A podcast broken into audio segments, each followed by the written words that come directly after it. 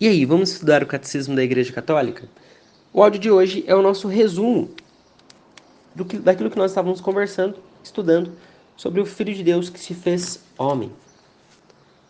No tempo determinado por Deus, o Filho único do Pai, a palavra eterna, isto é, o Verbo e a imagem substancial do Pai, se encarnou, sem perder a natureza divina, assumiu a natureza humana. Eu lembrava da passagem de Gálatas 4, no versículo 4, mas quando veio a plenitude dos tempos, Deus enviou seu filho, que nasceu de uma mulher e nasceu submetido a uma lei, a fim de remir os que estavam sob a lei, para que recebêssemos a sua adoção.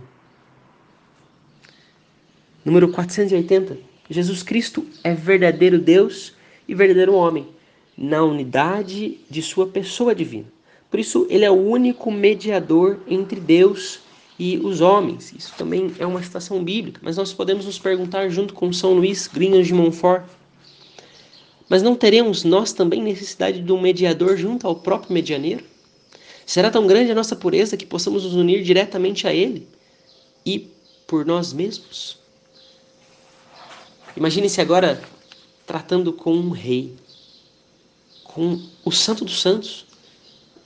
Às vezes nós não sabemos como lidar? Nós podemos sim, claro. Mas junto com São Bernardo, corajosamente nós não podemos nos perguntar isso? Será que temos também a necessidade de um mediador junto ao próprio medianeiro?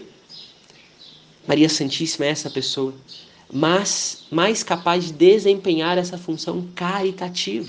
Não é à toa que dos próximos estudos nós vamos estudar, nós vamos aprender e mergulhar nisso, concebido pelo poder do Espírito Santo, nascido da Virgem Maria.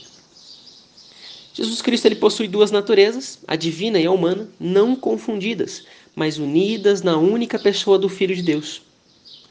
Sendo verdadeiro Deus e verdadeiro homem, Cristo tem inteligência e vontade humanas perfeitamente harmonizadas com sua inteligência e vontade divinas, que tem em comum com o Pai e o Espírito Santo e a elas submetidas. São aquelas duas vontades e operações que nós estávamos comentando.